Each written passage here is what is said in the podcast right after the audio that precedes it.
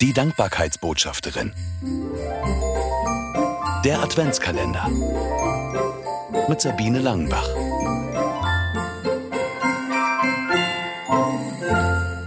Alex.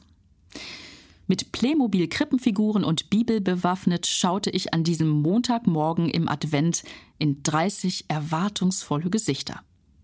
Als Laienpredigerin hielt ich Gottesdienst im Altenheim.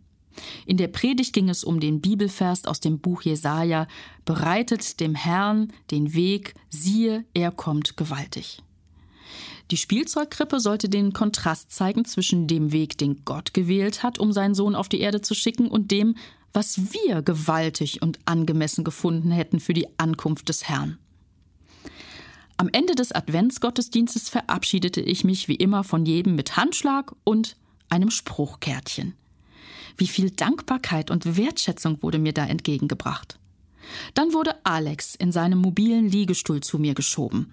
Eigentlich war er für ein Altenheim viel zu jung, aber eine Erbkrankheit ließ ihn immer schwächer werden, sodass er schon Jahre zuvor zum Pflegefall geworden war.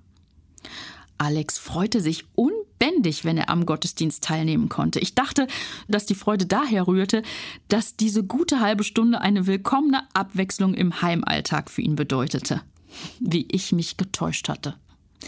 Im Dezember letzten Jahres starb Alex mit nur 38 Jahren.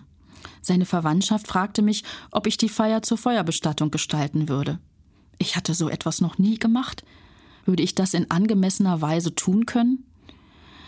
Ich hatte Alex fröhliche Art gemocht. Deshalb empfand ich es schließlich als Ehre, mich so von ihm verabschieden zu können.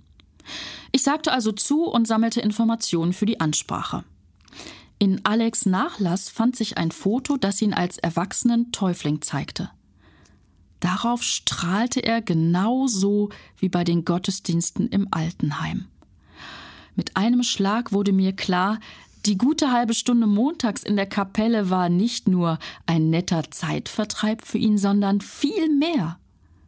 Mein schlechtes Gewissen, weil ich Alex andere Motive unterstellt hatte, wich schnell der Dankbarkeit, dass sich diese Spur Gottes in seinem Leben entdeckt hatte.